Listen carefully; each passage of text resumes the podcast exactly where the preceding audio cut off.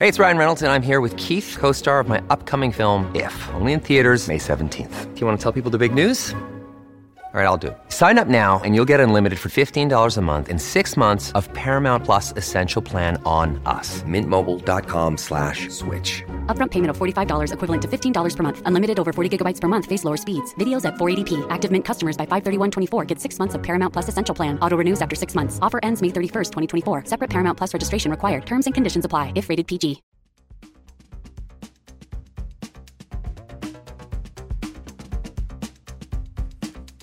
Las cinco noticias del día. A continuación te presentamos las noticias más importantes de este miércoles 1 de noviembre del 2023. Ministerio Público reitera legalidad de Daniel Cibrián. Este miércoles el Ministerio Público emitió un comunicado en el que afirmó que el presidente del Congreso Nacional, Luis Redondo, intenta socavar la autoridad de Daniel Cibrián, el fiscal general, al elegir de manera interina al fiscal general y al adjunto a través de una comisión permanente. Redondo, apoyado en el artículo 80 de la Ley Orgánica del Poder Legislativo, ha argumentado que tiene la facultad de permanecer en su cargo hasta que se designe a su sucesor, lo que ha desencadenado un conflicto sobre si la Fiscalía General se encuentra acéfala, como ha afirmado Redondo.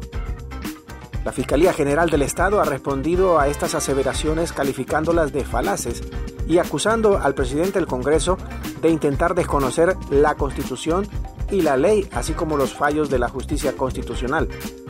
Además, el Ministerio Público ha señalado que las acciones de Redondo atentan contra la Constitución de la República. Y una comisión permanente nombra como fiscal general interino a Joel Zelaya y al adjunto a Mario Morazán. La comisión permanente designada por el presidente del Congreso Nacional, Luis Redondo, nombró este miércoles de forma interina a Joel Zelaya como fiscal general interino y a Mario Morazán como fiscal adjunto interino. La moción nominativa fue presentada por el diputado presidente Luis Redondo, quien explicó que los abogados asumirán sus cargos de forma temporal en espera que el Pleno de la Cámara realice la elección definitiva de las máximas autoridades del Ministerio Público mediante una mayoría calificada que requiere de 86 votos. El diputado Russell Tomé detalló que la elección interina de Joel Zelaya y Mario Morazán se mantendrá mientras el Pleno Legislativo logra acuerdos para la designación permanente de las autoridades del Ministerio Público. Continuamos con las noticias en las cinco noticias del día. Daniel Arturo Cibrián pide considerar aplicación de juicio político a Luis Redondo. El fiscal general Daniel Arturo Cibrián eh, este miércoles pidió considerar la aplicación de la ley de juicio político al presidente del Poder Legislativo Luis Redondo por atentar contra la Constitución de la República y la ley.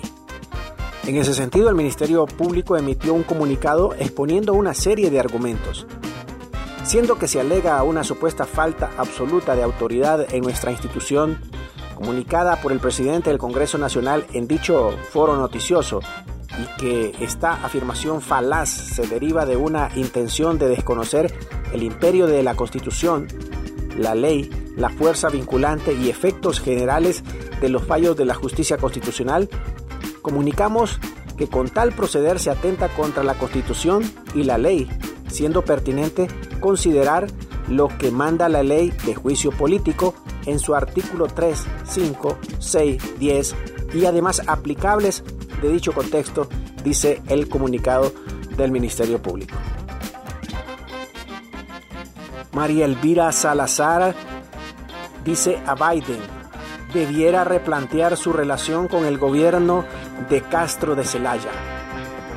La congresista republicana María Elvira Salazar a través de su cuenta X le dijo a la administración de Joe Biden que debiera replantear su relación con el gobierno de Castro Zelaya. El comunismo duro ha llegado a Honduras.